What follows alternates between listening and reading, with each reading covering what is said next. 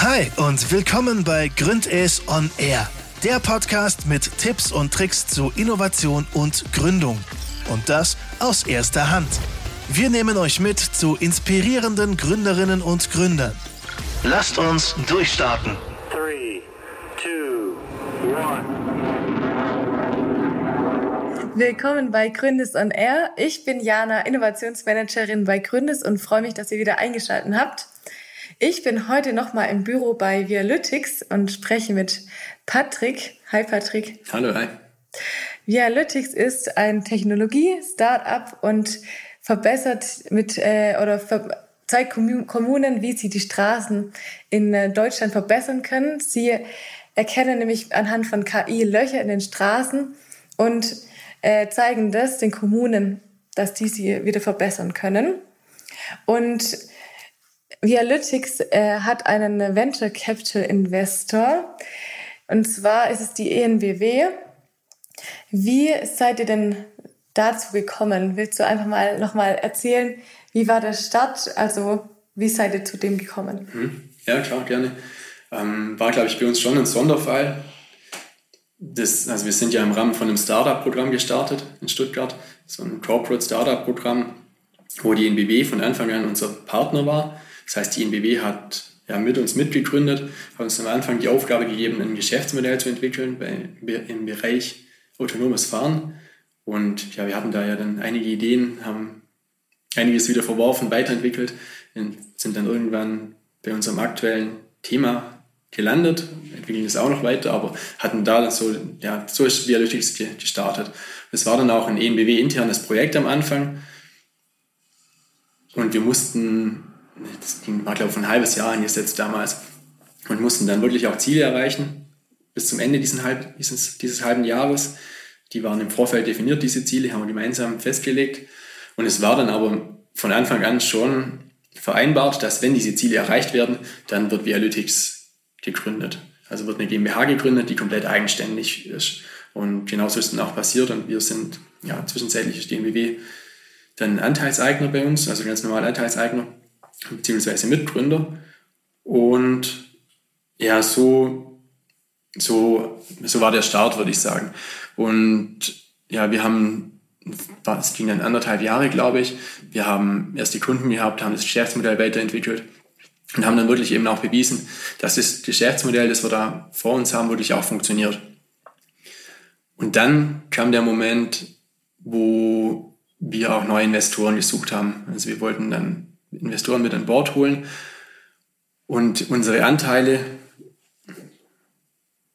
die aktuell bei der ENBW, es war ein bisschen echt komplex, die Anteile bei der ENBW, die wurden dann in die ENBW Ventures über, übertragen. Also die ENBW hat einen Venture-Arm, ähm, einen Venture Capital-Arm, der wirklich ausschließlich in, in Startups investiert und irgendwann war für uns eben so der Zeitpunkt, dass wir, dass es auch Sinn gemacht hat für uns als, als Unternehmen, als GmbH, dass wir in diesen Venture-Bereich übertragen würden, weil, es, weil wir bisher immer im Innovationsmanagement-Bereich der NBW aufgehangen wurden oder waren. Und der Mehr, also am Anfang war das super, weil da enorm viel Mehrwert von der NBW auch kam und geleistet wurde, Connections, Kontakte, Erfahrungen. Das hat uns am Anfang total geholfen. Nur irgendwann sind wir auch relativ groß geworden, vielleicht auch zu groß, ähm, um dann beim, in dem Innovationsmanagement-Bereich, um da noch reinzupassen. Und das war dann der Punkt, als wir dann in diesen NBW Ventures Arm übertragen wurden.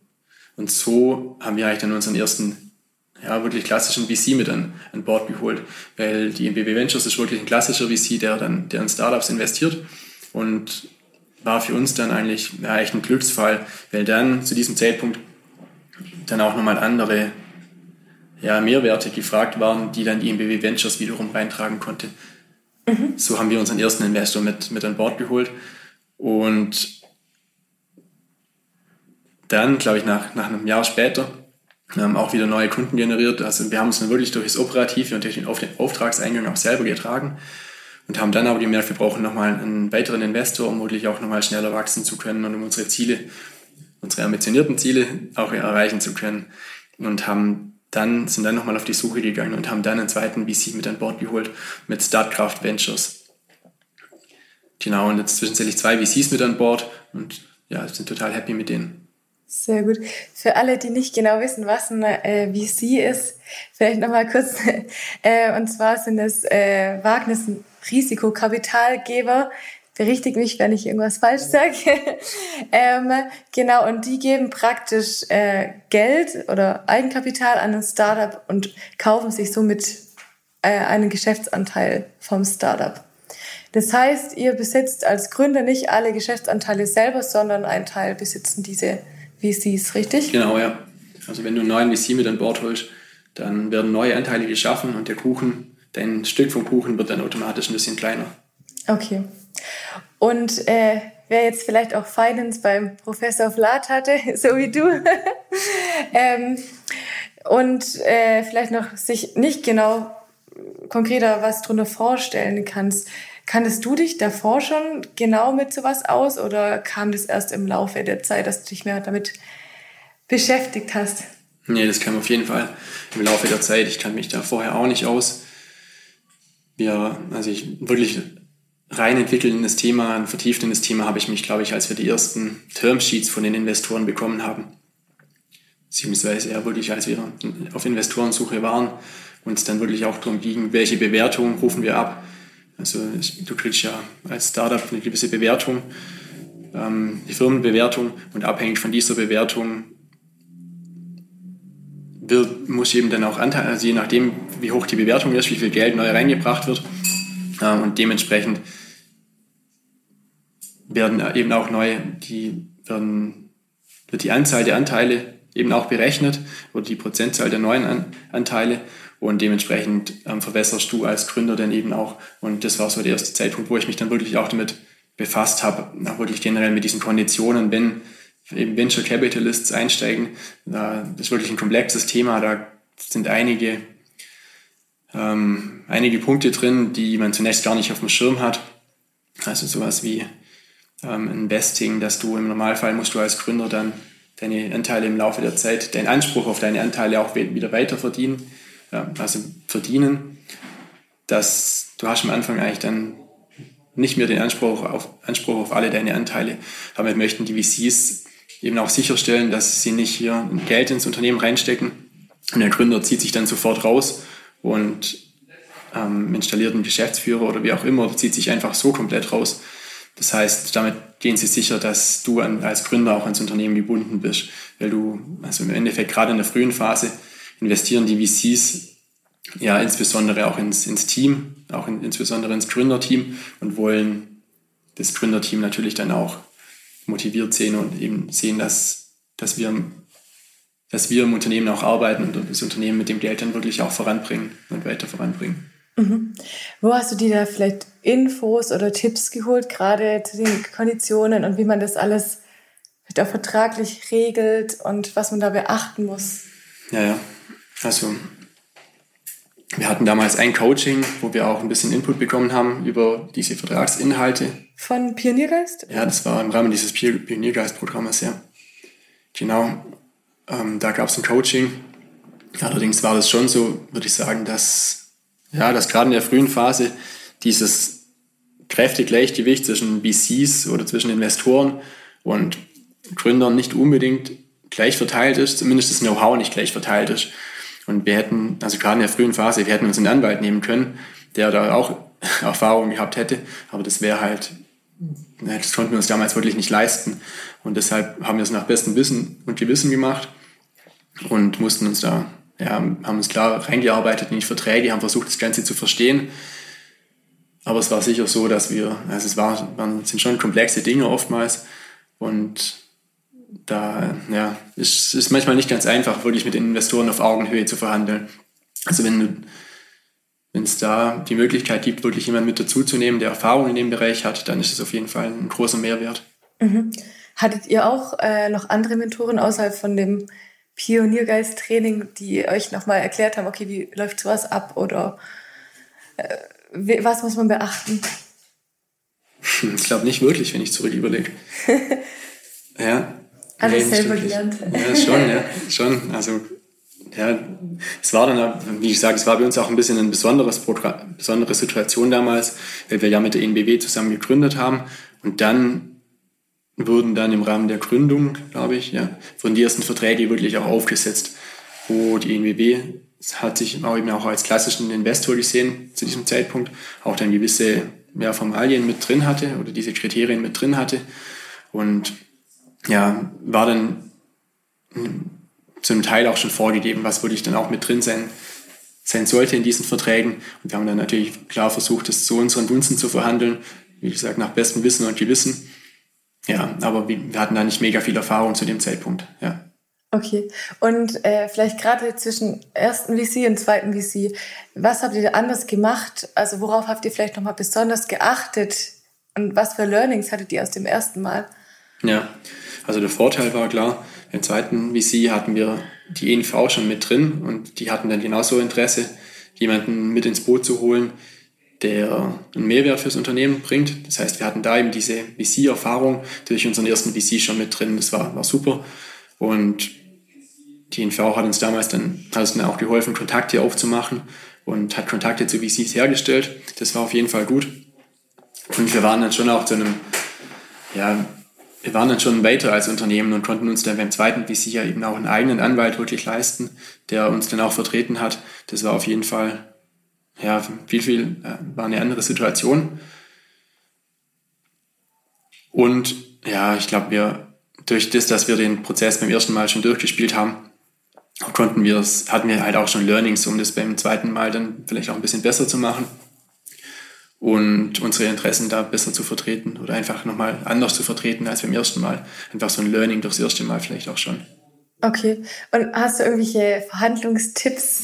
Wie tritt man als äh, David gegen Goliath besser auf? Oder äh, wie, tritt, wie tritt man auch auf Augenhöhe auf, dass man so wirklich selbstsicher dem entgegentritt? Also ja, ja also ich glaube, diese, diese Selbstsicherheit ist auf jeden Fall extrem wichtig es ist nicht nur so, dass du von den VCs was möchtest, mhm. sondern die VCs, die haben auch das Interesse, dass ihr Geld, also deren Geschäftsmodell ist es, ihr Geld in gute Unternehmen zu investieren.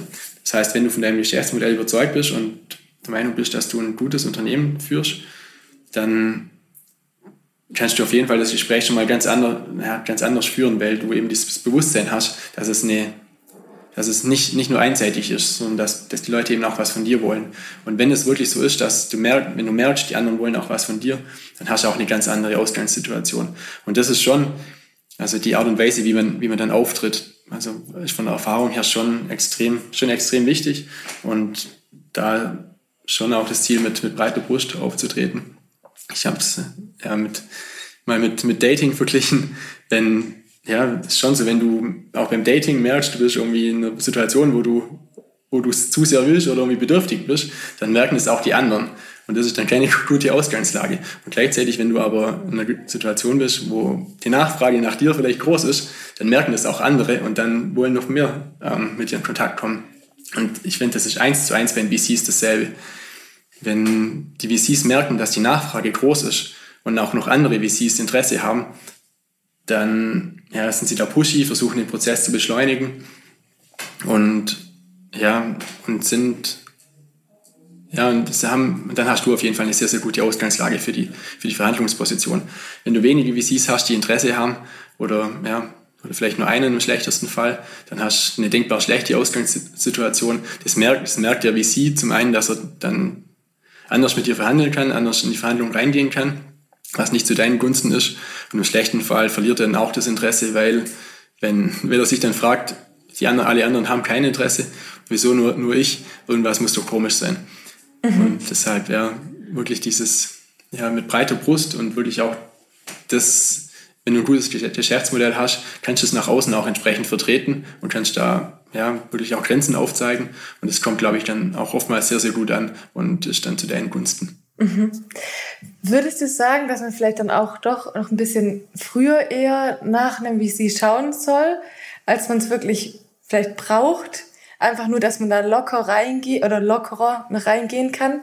Oder meinst du, dafür ist das Geschäftsmodell dann vielleicht teilweise auch noch nicht weit genug? Also ja, also es kommt drauf an, es gibt auch unterschiedliche VCs, die zu unterschiedlichen Phasen investieren, also welche, die nur zur Series A, B investieren oder auch welche, die wirklich mit kleineren Ticketgrößen, also weniger Geld, zu früheren Phasen reingehen. Das heißt, zum einen kannst du mal gucken, welcher VC investiert in welcher Phase und kannst da schon entsprechend raussuchen, wen du gerade suchst.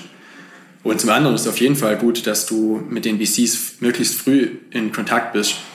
Also bestenfalls ähm, nimmst du den Kontakt wirklich echt sehr, sehr früh, also frühzeitig, ein Jahr vorher, bevor du wirklich das Geld brauchst, ähm, auf und hältst den den VC dann wirklich auch im Loop, wie sich dein Geschäftsmodell entwickelt, dass der dann sieht, hey, ähm, wie hat sich dieses Unternehmen eigentlich im Laufe des Jahres ähm, seit erst Kontaktaufnahme entwickelt und wenn du dann bestenfalls natürlich positive, eine positive Entwicklung aufzeigen kannst, dann ja, hast ihn schon mal, ja, hast ihn schon im Loop, er, er sieht, dass es sich positiv entwickelt und deshalb würde ich sagen, gibt es tendenziell, jetzt würde ich sagen, kein, kein Grund, nicht frühzeitig mit denen, ins, mit den VCs in Kontakt zu treten und dann ja einfach vielleicht auch eine kleine Beziehung oder den Kontakt aufrechtzuerhalten. Mhm. Spricht nichts dagegen. Das Einzige, was du natürlich immer gegenrechnen musst, das ist auch ein ressourcenintensiv. Es muss gemacht werden und die Zeit, die du da reinsteckst, kannst du nicht ins Unternehmen reinstecken. Immer so ein, ein Trade-off, finde ich. Okay. Und du sagst, klar, den Kontakt halten, aber wie kommt man in den Kontakt mit VCs? Also wie findet man die wirklich, die passenden und... Ja, ja ich glaube, unterschiedliche Wege. Also jetzt in unserem Fall, klar, durch den Kontakt, den bestehende VCs aufmachen, dann durch Startup-Veranstaltungen, Startup-Pitches, Startup-Programme, da sind auch einige VCs immer unterwegs, die dann Interesse haben. Also gerade bei Startup-Pitches, die haben ja oftmals genau diesen Zweck, dass, ja, dass du vor VCs pitchen kannst und so kannst du auf jeden Fall Kontakte aufmachen.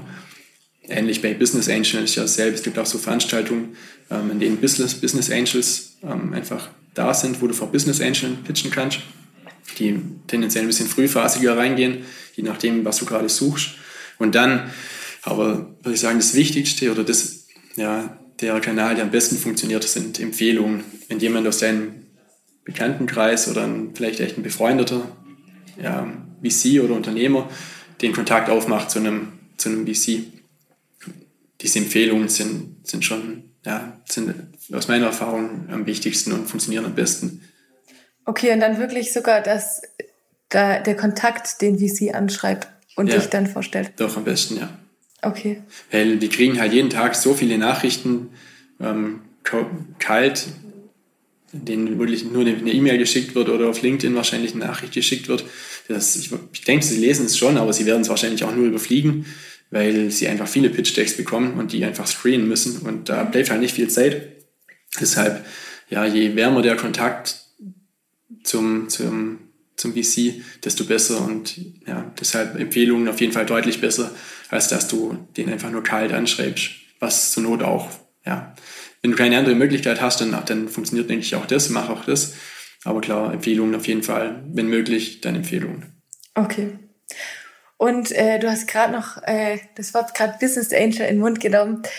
Wieso habt ihr euch auch beim zweiten Mal nochmal für ein VC entschieden und kein Business Angel? Beziehungsweise, wo siehst du da gerade den Vorteil auch? Ja, also war bei uns zum einen schon ein bisschen vorgegeben auch, durch das, dass die NBW oder NV bei uns investiert ist, haben wir ja durch unsere ganzen Verträge war der Weg ein bisschen vorgegeben. Das heißt, ähm, ja, das Ziel war auch einfach einen neuen VC mit reinzunehmen, die dann auch ein gleiches Interesse haben als der bestehende VC. Das Interesse der VCs ist, das Unternehmen echt auch ja, schnell zu skalieren, was Business Angels nicht unbedingt immer als, ja, als, die haben nicht nur dieses eine Ziel, sondern es kann unterschiedlich sein. Also zum einen gehen Business Angels tendenziell früher rein als ein, als ein Venture Capitalist, was in unserem Fall auch wenig Sinn gemacht hat, weil zu, der, zu dem Zeitpunkt waren wir schon in einer späteren Phase und da hat es mir Sinn gemacht, wirklich einen klassischen Venture Capitalist mit reinzunehmen. Ja, genau, und wie gesagt, generell haben diese Business Angels, die sind ja, eher frühphasig unterwegs. Hat aber eben auch den Vorteil, dass ein, Business Angel im Normalfall flexibler ist, wie sich das Unternehmen entwickelt. Also die haben nicht nur das Interesse daran, das Unternehmen schnell groß zu machen und ähm, ja, ehrlicherweise hatten VC dieses Interesse, was aber auch zu unseren Interessen als Gründer gepasst hat in der Situation. Ähm, aber ein, ein Business Angel, der ist, denke ich, flexibler. Dem ist oftmals, würde ich sagen, relativ egal, ob das Unternehmen schnell groß wird oder ob du einfach nur ein, ja, oder ob du ein stabiles Unternehmen aufbaust, das sich selber trägt. Da könnte ich mir vorstellen, haben Business Angels mehr Flexibilität, was alles, was auch cool ist und auch Vorteile hat. Ich denke, es kommt halt immer auch darauf an, was möchtest du als Gründer im Endeffekt? Mhm. Was sind deine Ziele als Gründer? Und würdest du jetzt gerade sagen, dass vielleicht auch für euch die Finanzierung noch mal ein Stückchen, wenn man das sagen kann, einfacher äh, war, dadurch, dass ihr halt eben mit dem Corporate Startup praktisch gestartet habt, ähm, als wenn ihr das komplett frei gemacht hättet? schwierig zu sagen. Ja, schwierig zu sagen. Tatsächlich schwierig. Es kommt drauf an. Es kommt drauf an, weil, also im Normalfall, es gibt auch nochmal unterschiedliche VCs und da ist hauptsächlich förderlich, wenn du als Unternehmen selber einfach ja, frei bist, würde ich sagen. Aber im Endeffekt zählt hauptsächlich, du musst einfach gute Zahlen haben, du musst beweisen können, dass dein Geschäftsmodell funktioniert und gut ist. Und okay. ja, ich glaube, das ist, also das würde ich sagen, das ist schon absolut im Mittelpunkt. Das Geschäftsmodell muss funktionieren und die Zahlen müssen gut sein. Dann ist alles andere zweitrangig. Okay, das war nämlich gerade eigentlich meine nächste Frage. Was wären denn Kriterien, auf die ähm, VCs achten? Das heißt einmal Geschäftsmodell, dass es in sich stimmig ist, logisch. Ja. Okay, und was meinst du mit gute Zahlen? Also auf welche Werte ist man vielleicht auch achten, dass man die zeigt oder ja. aus deiner Erfahrung? Ja, also gute Zahlen meine ich klar, die kommt ja immer darauf an, was sind gute Zahlen, je nachdem, was dein Geschäftsmodell ist, sind gute Zahlen immer ganz anders, aber ja, im Endeffekt musst du eben beweisen können, dass das Geschäftsmodell, das du hier aufzeigst, funktioniert und dass sich das Unternehmen in die Richtung entwickelt, die du, die du eben auch anstrebst. Bestenfalls aus der Vergangenheit, dass du nach und nach größer geworden bist, mehr Umsatz gemacht hast und bestenfalls eben auch schnell mehr Umsatz gemacht hast.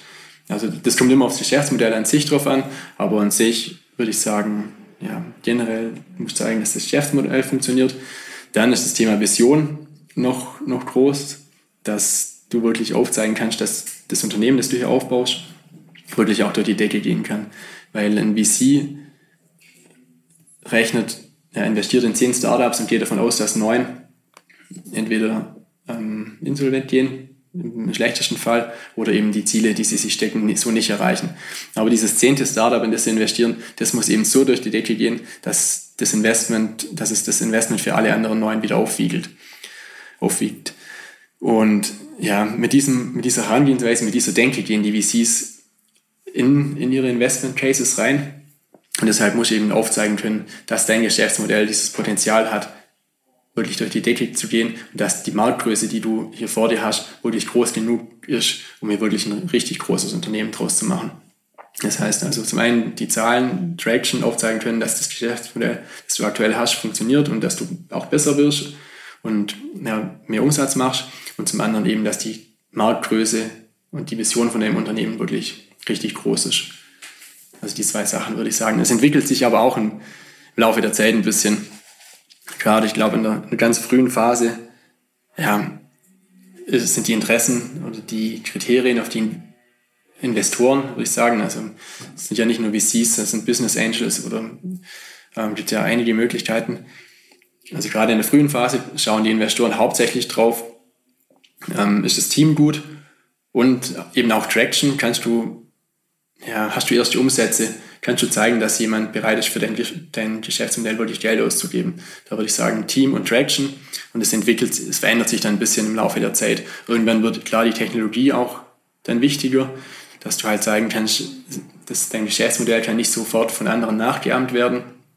Und dann je größer du wirst, dann eben ja, diese Marktgröße, die du, die du dann auch vor dir hast, dass die eben auch richtig groß ist und dass da Potenzial vorhanden ist. Okay, spannend. Das heißt, je nachdem, wie groß du bist, ändern sich auch die Faktoren, auf die du achten solltest. Doch, auf jeden Fall würde ich schon sagen, es verändert sich schon im Laufe der Zeit. Also ich würde sagen, die Faktoren, auf die die, die Investoren schauen, das, die verändern sich schon. Ja. Und deshalb der Fokus wahrscheinlich auch vom, von, von dir als Unternehmen sollte in der frühen, sollte in der frühen Phase vielleicht auch ein bisschen ein anderes sein als zu einem späteren Zeitpunkt. Also gerade bei uns war es ja so, am Anfang hat unsere KI noch gar nicht funktioniert und der Algo hat, ähm, ja, wir, den, wir haben den Großteil der Arbeit wirklich händisch gemacht. Und, aber gleichzeitig hatten wir schon erste Kunden und es war gerade in der frühen Phase schon wichtiger aufzuzeigen, dass jemand bereit ist, Geld auszugeben, als dass unsere Technologie schon so super ausgereift war. Mhm. Ja. Und habt ihr dann, was heißt denn, dass der Kunde Interesse zeigt, also dass es wirklich schon gekauft hat? Oder reicht es, reicht ein LOI, also Letter of Intent? Ja, also je mehr, desto besser. Wenn du es wirklich hinkriegst, dass es jemand kauft. Ich denke, das ist das ultimative Signal und wirklich auch eine Validierung, dass jemand bereit ist, Geld auszugeben dafür. Aber ja, also LOI natürlich auch gut. Wenn du, ja, also je, ich würde sagen, jeder Beweis, dass jemand hier bereit ist, wirklich auch Geld auszugeben, ist gut. Entwickelt sich wahrscheinlich auch im Laufe der Zeit. Ich denke, ganz, in einer ganz frühen Phase kannst du so ein, bekommst du wahrscheinlich keinen Kunden, also kriegst niemanden den Vertrag, kriegst niemanden so weit, diesen Vertrag zu unterschreiben, aber vielleicht diesen LOI kriegst schon hin. Mhm. Also ich denke, so Step by Step würde ich sagen. Okay. Und vielleicht gerade noch Richtung äh, Pitch Deck. Man sendet ja, soweit ich das weiß, am Anfang gerade ein Pitch Deck oft an den ähm, Investor, an den VC. Äh, was ist ein Muss, was in das Pitch Deck kommt? ähm, boah, tue ich mir schwer mit der Frage. Ich kann es, glaube ich, gar nicht genau sagen. Was, was ein Muss? Ich glaube, ich finde, die Story muss stimmen. Also für mich war immer am wichtigsten, oder ich glaube, so von der Erfahrung her hatte ich immer das Gefühl, die Story muss einfach stimmen, dass denen bewusst, dass, dass dieses Problem, das du versuchst zu lösen, dass wirklich verständlich wird, wie du dieses Problem löst und welches Problem du löst. Das war, finde ich, wenn du das gut hinkriegst, dieses Problem wirklich darzustellen und eben darstellen zu können, wie du dieses Problem löst, finde ich, ist schon, ja, finde ich, finde ich zentral und am wichtigsten, ja. Okay, sehr gut. Genau, also die Story zählt. Das kann ich auch aus dem Marketing bestätigen, dass es wichtig ist. Also passt zusammen zur, zur, zur Finanzierung auch.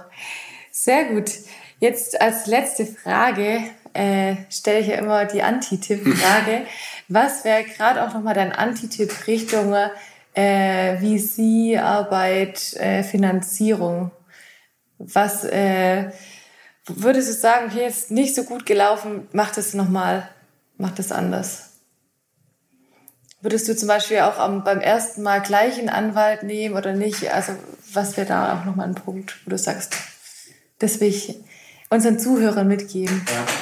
Ja, ja ich glaube, ich würde nochmal auf das eingehen, was ich, was ich meinte, dass du eben auch mit breiter Brust da an das Thema rangehen kannst. Ich glaube, wir haben uns eine Zeit lang auch ein bisschen unter Wert verkauft und hatten immer so das Ziel, ja, Investoren mit reinzunehmen. Und haben wir dann einfach im Laufe der Zeit auch gemerkt, dass wir da auch anders auftreten können als Unternehmen, weil wir ein gutes Geschäftsmodell haben, das Unternehmen gut funktioniert und entsprechend auch nochmal da anders auftreten können. Und das war, glaube ich, ein Learning, das wir gemacht haben. Und das würde ich so mitgeben. Okay, super. Also immer schön. ja, genau. Sicher bleiben. Auf die Kacke hauen. Sehr gut. Dann vielen Dank, Patrick, für das Gespräch. Und vielen Dank fürs Zuhören. Bis zum nächsten Mal. Das war der Gründes On Air Podcast. Vielen Dank fürs Einschalten und bis zum nächsten Mal.